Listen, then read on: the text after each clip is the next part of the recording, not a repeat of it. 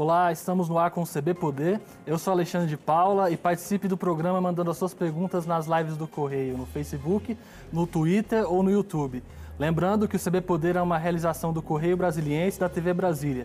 Aqui no estúdio comigo hoje, o diretor da Faculdade de Medicina da UNB e pesquisador do Núcleo de Medicina Tropical, Gustavo Romero. Seja bem-vindo, doutor. Muito obrigado pela entrevista. O senhor participou aqui na, no Distrito Federal dos estudos relacionados com a, dos testes relacionados com a Coronavac, né? Ainda existe, a gente infelizmente vê muitas pessoas com dúvidas sobre a vacina, com medo, pessoas se negando a tomar a vacina, quem já está na, na, na, fase prioritária, já está na faixa etária, mas não quis tomar a vacina por algum receio. O que a gente pode dizer para essas pessoas para convencê-las de que a vacina é necessária e é segura, doutor? É, boa tarde a todos, boa tarde, Alexandre. É, a, o primeiro que a gente tem que dizer é que o processo de desenvolvimento das vacinas é um processo que foi conduzido com todos os cuidados e aprovado em todas as instâncias que protegem a saúde da população brasileira e os produtos que estão disponíveis para vacinação são seguros e devem ser utilizados pela população conforme as indicações que os profissionais de saúde deem. Eu acho que a palavra segurança em relação a esses produtos é muito importante porque as pessoas devem confiar que o sistema que está desenhado para aprovar os produtos e considerá-los seguros fez um trabalho muito profissional, muito de elevada qualidade e por isso que as vacinas estão à disposição hoje. Se a gente não tivesse essa segurança, não teria passado pelo crivo dessas instituições, né? Não só aqui no Brasil, né? É. Na verdade, aqui no Brasil, a gente conta com uma agência de vigilância sanitária, né, que é uma agência altamente respeitada, tanto no âmbito nacional quanto no âmbito internacional. Quando a agência de vigilância sanitária se pronuncia no Brasil favorável né, ao uso de algum tipo de insumo para a saúde porque eh, esse insumo está cumprindo os devidos requisitos. Ah, todo mundo acompanhou na mídia né, as, as discussões entre produtores e Anvisa, etc., e puderam perceber até nas audiências públicas que a Anvisa promoveu para aprovação ou não de algum produto, não é? é a seriedade dos, dos pareceres e da avaliação técnica do, do corpo da Anvisa para eh, aprovar ah, os produtos que estão em uso hoje. Uma das questões que são levantadas para criar essas dúvidas, ou o que gera essa, geram essas dúvidas, né, é a, a, questão do tempo, de que a vacina foi desenvolvida em um tempo muito rápido, mais rápido do que outras. O que, que nos propiciou chegar a esse ponto? O que, foi um esforço coletivo? Como que a gente conseguiu chegar tão, tão rápido a uma vacina eficaz? O primeiro ponto foi o aproveitamento de alguma informação que já existia e vivenciada uns 10 anos atrás por ocasião da outra epidemia de um vírus semelhante, não é? A segunda questão é uma mudança radical nos paradigmas de desenvolvimento os processos são muito demorados, eram muito demorados, eu diria, porque imagino que no futuro não serão mais demorados pelo aprendizado deste ano de desenvolvimento mais rápido.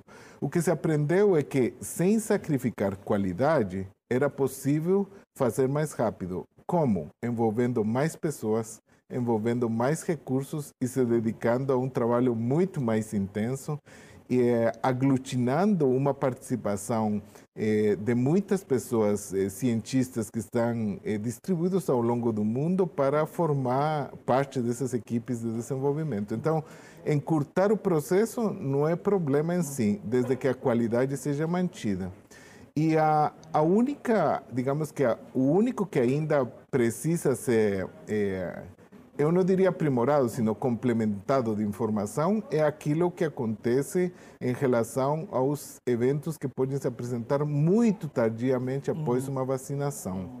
Isso normalmente também se, foi, se fez após o registro dos produtos com os quais nos vacinamos normalmente. Por exemplo, vacina de influenza, que agora está a uhum. campanha, vacina de polio, vacina de sarampo, vacina de qualquer doença infecciosa a gente tem que pensar de que toda a informação de segurança que foi se acumulando ao longo dos anos se fez após o seu registro também, né, na, pelas agências reguladoras. Acontecerá o mesmo desta maneira. E eu acho que nunca houve tantas pessoas sendo acompanhadas em relação a um monitoramento muito intenso de eventos adversos à vacinação como agora, especificamente para uma única doença em todo o mundo. São centenas de milhares de pessoas que estão sendo acompanhadas para saber o que, que acontece com a, as vacinas a longo prazo. Mais né? informação, então. Né? Mais informação. É importante dizer que os ensaios clínicos que se utilizaram, ou cujos resultados se utilizaram para registrar os produtos, seja em caráter emergencial, seja em caráter definitivo, não é?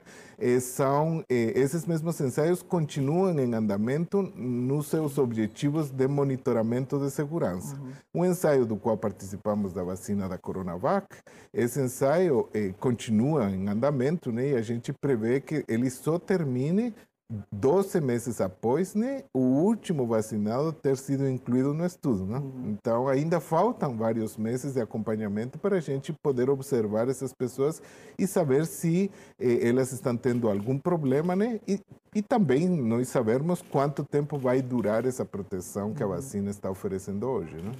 O senhor citou a vacinação contra a gripe que começou hoje aqui no DF, para alguns grupos prioritários.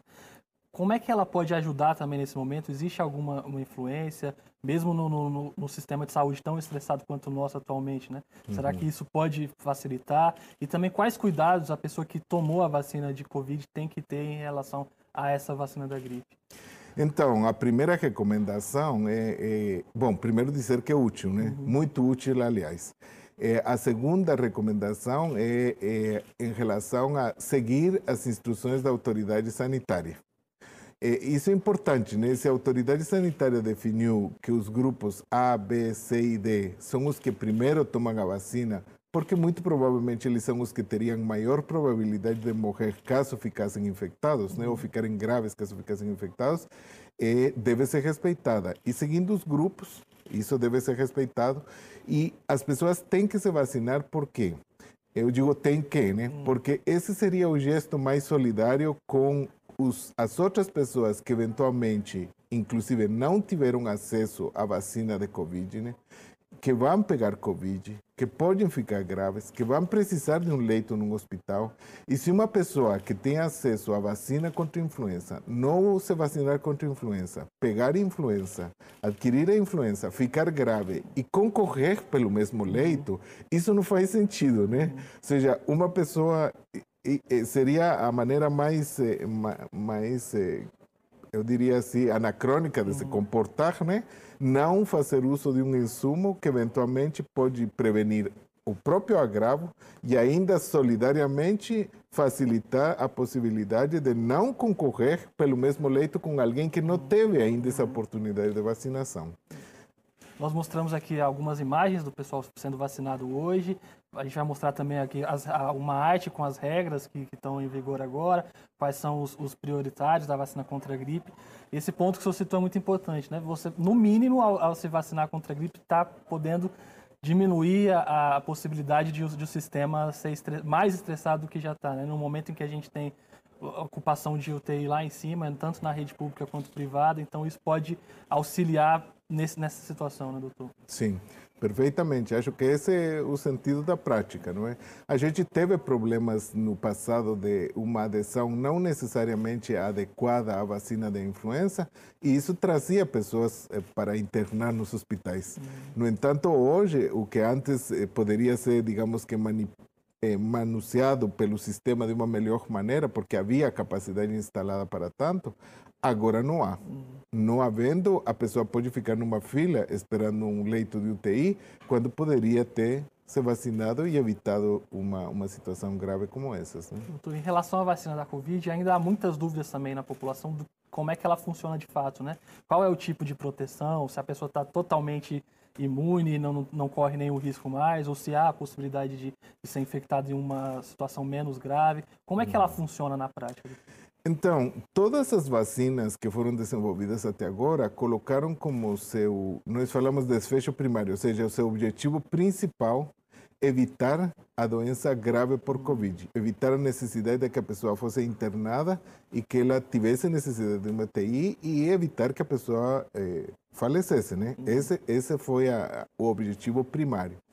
É evidente que um objetivo desejável seria que a vacina pudesse bloquear a transmissão, né? Uhum. que as pessoas vacinadas não fossem suscetíveis à infecção, que não adquirissem a infecção e que não fossem capazes de passar essa infecção para terceiros. O que, que ocorre? Isso ainda vai ser investigado. Há muitas perguntas que ainda não foram respondidas. Os grandes produtores de vacina hoje estão investigando isso. Até que ponto as vacinas impedem ou vão inibir significativamente a transmissão entre as pessoas. Hum. As pessoas hum. e que uma vez infectadas, a vantagem é que elas não adoecerão de forma grave, né? E se, se adoecerem, elas vão ficar com formas leves.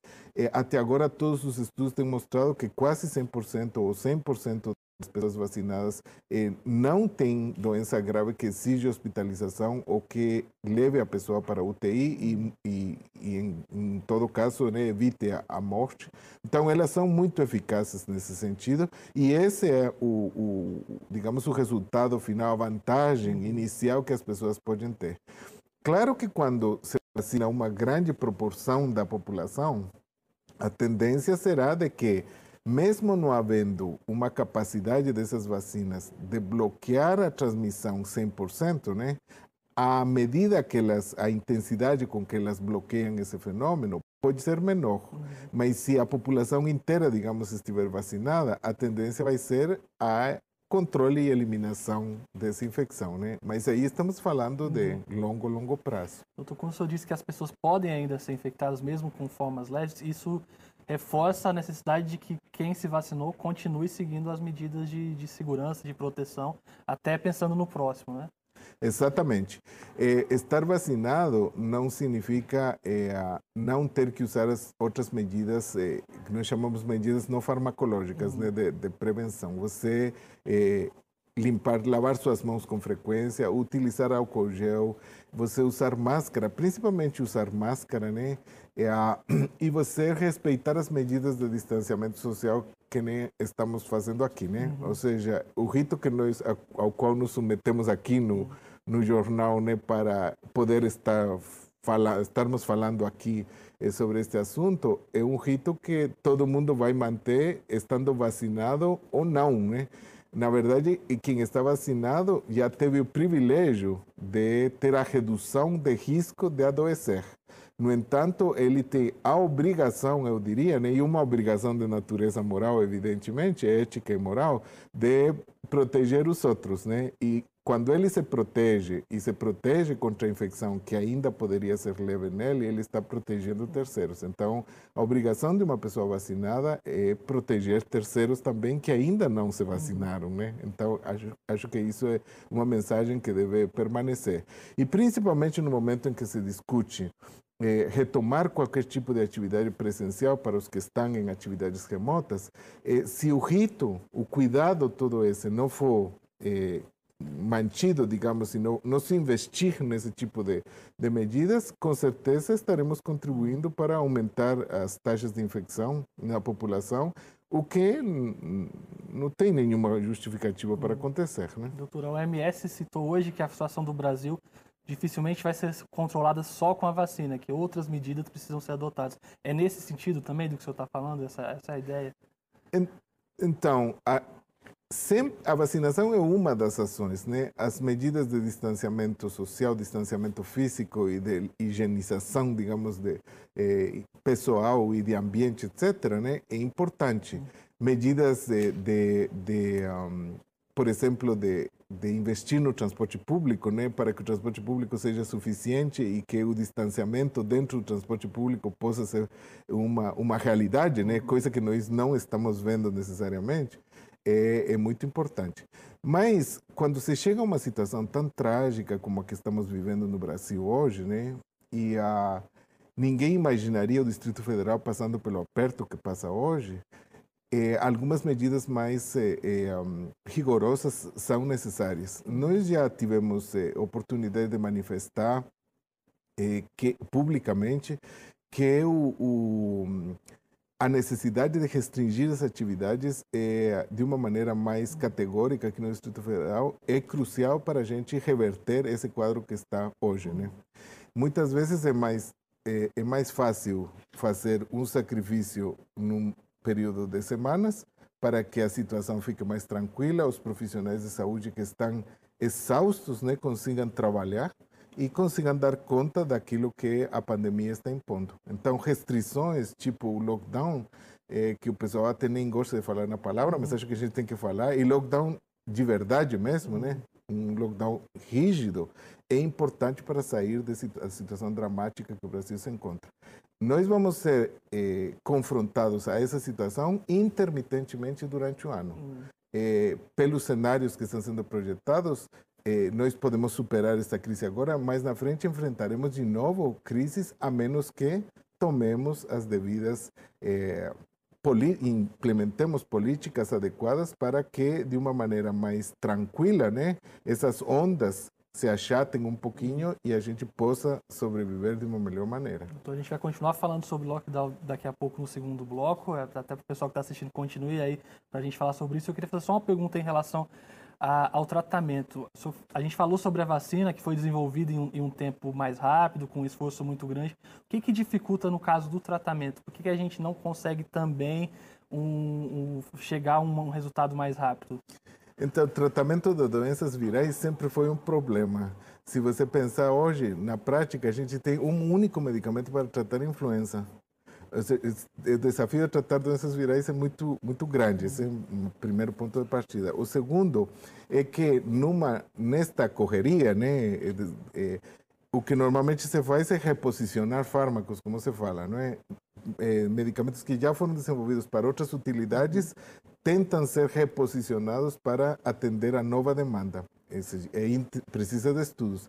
Infelizmente, a maior parte dos estudos, quase todos eles, demonstraram que nenhum fármaco daqueles que se pensou que poderiam ajudar, ajuda, né?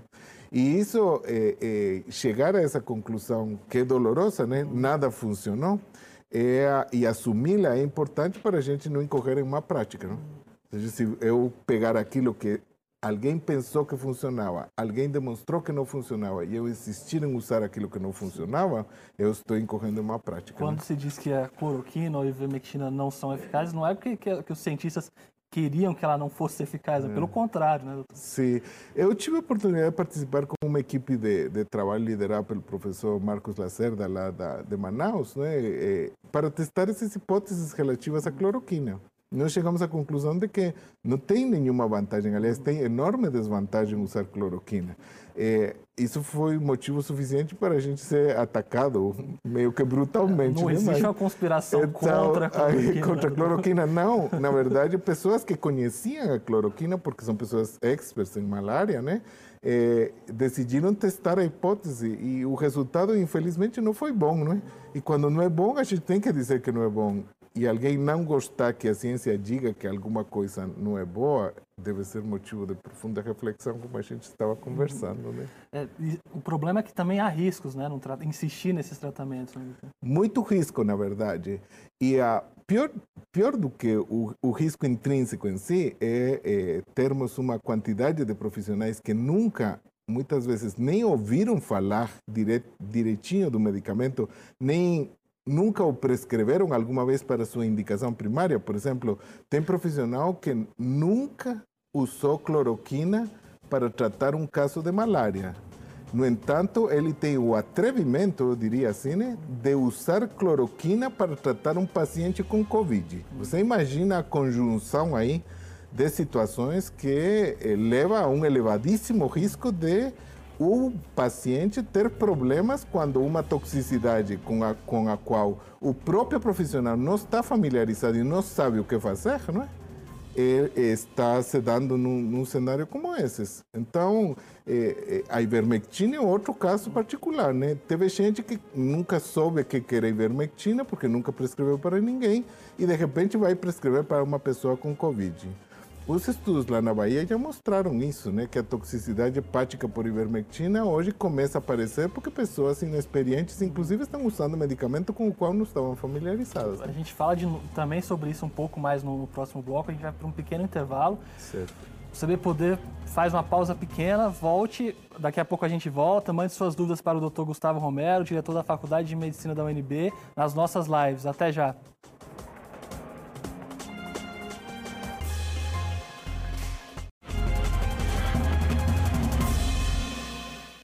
CB Poder está de volta. Hoje recebemos no estúdio o diretor da Faculdade de Medicina da UNB, Gustavo Romero. A gente estava falando aqui, até no intervalo, um pouco mais sobre essa questão dos medicamentos que não são adequados.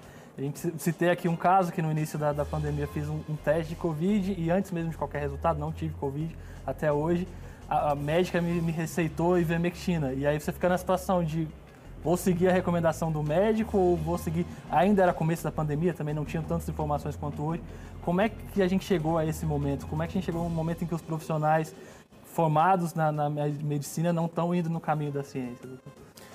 É, bom, temos muitas perguntas Sim. a esse respeito. Como eu dizia, eu acredito que no conjunto a sociedade falhou na formação dos seus profissionais de saúde, especificamente os médicos, visto que uma parcela deles né, tem práticas que não são é, associadas às evidências científicas, às melhores evidências científicas, que parte da obrigação que um médico tem de colocar na mão dos, dos seus pacientes né, as melhores evidências científicas para eventualmente tomar uma decisão. Então, é, a, a gente é, entende de que há, há, muito trabalho ainda a ser feito né? Nessa, nesse trabalho de formação continuada dos que já saíram das escolas de medicina. É, entender por que, que isso está acontecendo é uma coisa importante, ter diagnóstico, né? Por que uma pessoa abandona a ciência? é uma pergunta da maior relevância e que vamos precisar de profissionais não só da própria medicina, sino de toda a área de ciências humanas e sociais, que infelizmente tem sofrido tanta pedrada durante estes últimos tempos aqui no Brasil, né?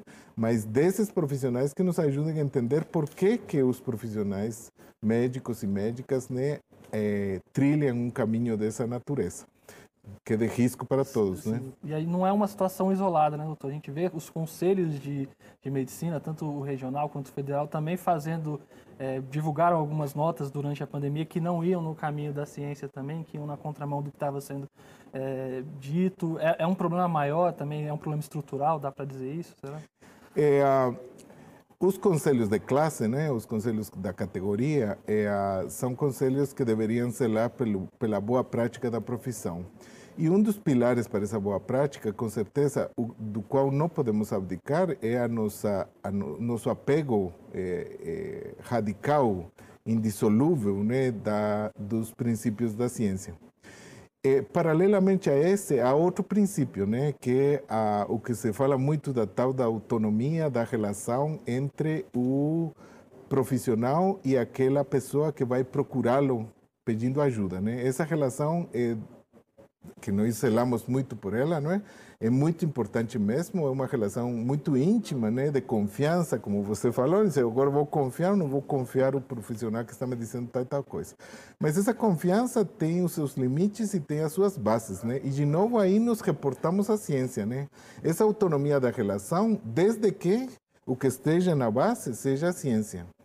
Se o que vai estar na base é uma crença, né, que não está fundamentada cientificamente, eu posso ter confiança em você, ou você pode ter confiança em mim, né, mas o que eu estou lhe entregando não é aquilo que a medicina preconiza que deva ser entregue. É aquilo que deve ser entregue, a melhor evidência para que em conjunto tomemos uma decisão. E aí vem a outra coisa que diz, ah, o paciente, né, a pessoa tem direito a opinar também sobre se quer ou não quer, né? Agora, o meu aconselhamento como profissional médico é dizer a essa pessoa dentro destas e estas e estas opções que a ciência diz que são razoáveis, podemos escolher isto por este motivo, isto por este motivo, isto por este motivo. Eu não tenho direito, né? Contrário ao que já se falou, de colocar sobre a mesa uma crença. Eu não tenho direito de dizer, não, eu acredito que me disseram porque alguém teve eventualmente uma resposta boa a A, B, C ou D remédio que servia para outra coisa e agora estamos usando para isto aqui, de que você poderia escolher isso.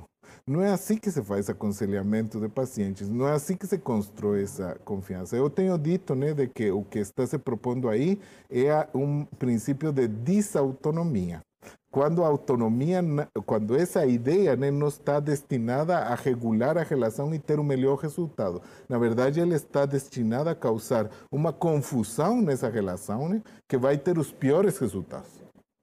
Esse é uma, um, um ponto importante de se dizer. Então, categoricamente, e nós já nos pronunciamos como parte da Faculdade de Medicina também, no momento em que se preconizavam medidas restritivas para a população. Nós entendemos que a ciência eh, tinha evidências suficientes para que aqui no Distrito Federal houvesse restrições importantes. E nós fizemos o contraponto ao Conselho Regional de Medicina porque entendemos que o Conselho Regional de Medicina desviava-se principalmente das suas atribuições precípuas né, e ainda estava ajudando a contribuir para formar uma opinião equivocada na população sobre a necessidade de ter essas restrições em vigência. Então, hoje a gente tem que de novo se reportar frequentemente aquilo que a ciência diz para tomar algum tipo de atitude ou dizer alguma alguma fala, né, que ajude a resolver o problema, para evitando, né, que essas falas enveredem por caminhos de natureza que pode ser política, né, de natureza duvidosa, né, e com ganhos potenciais para alguns grupos ou pessoas que não são os melhores, os que têm as melhores intenções em relação à população, para que a gente consiga sair da situação em que está. Doutor, não podemos ficar desse jeito, né? Recentemente, na semana passada, a UNB, uma carta assinada pela reitora e pela diretora do, do HUB, foi enviada ao governador recomendando, pela análise dos pesquisadores da, da universidade, que o DF tomasse medidas restritivas mais severas, que adotasse o lockdown. Como é que o senhor vê, no momento em que a gente está, com, com a, os números que a gente tem, com a ocupação na, na, na, taxa de UTI, com a média de mortes crescendo, era o momento de a gente estar no, no mais restrito, com, com a circulação mais restringida? Com certeza, né? Eu tenho o privilégio de participar do grupo eh, que cuida desse plano de, de contingência lá na, na universidade, né? Que o professor Wildo que preside, né? Wildo Navegantes que preside, e eu participo desse grupo e a gente eh, ajudou a construir esse posicionamento da Universidade de Brasília que a professora Márcia Brown colocou à disposição da do, do, público, não é? É importantíssimo que isso aconteça. A gente está vivendo uma, talvez nunca vivemos uma situação tão trágica, com certeza nunca vivemos uma situação tão trágica, eu diria assim, né? E a e tomar uma decisão dessas de restringir as atividades é importantíssimo para que a gente saia deste ponto, né? Pelo menos para que se possa respirar há uma quantidade enorme de profissionais de saúde que estão dando o melhor que eles têm para cuidar dessas pessoas que têm Covid, mas que eles cansam, né? E eles vão se exaurindo no processo. E cada vez que isso acontece, é uma tragédia dupla, né? Das pessoas que precisam, dos médicos que querem ajudar e da, do aquilo que vai se tornando impossível. Então, quem for para cada uma dessas unidades de saúde vai saber o que está acontecendo e que precisa fazer alguma coisa a mais para sair dessa situação tão trágica. Se a gente não, não escutar as vozes como da Universidade de Brasília, né, que fundamentada na ciência indica a tomada de decisão nesse caminho, a gente vai estar trilhando aquele caminho né, que se de fato se assemelha muito né, àquilo que a necropolítica eh, preconiza, que é descartar aqueles que já não são úteis. Né? E aí uma parte da população será descartada. Ela já foi descartada uma boa parte, Sim. que não é pouca gente descartada Muitas nesse pessoas. processo, né? E essas mortes têm relevância individual, têm uma relevância coletiva. A ferida que ficará neste país, por isso que está acontecendo hoje, é muito grande. Doutor, muito obrigado. Infelizmente, nosso tempo acabou. Muitas dúvidas ainda, mas o tempo acabou. Agradeço muito pela entrevista e pelos esclarecimentos. Obrigado pela sua companhia. O CB Poder fica por aqui. Se cuidem, usem máscaras. Tchau e até a próxima.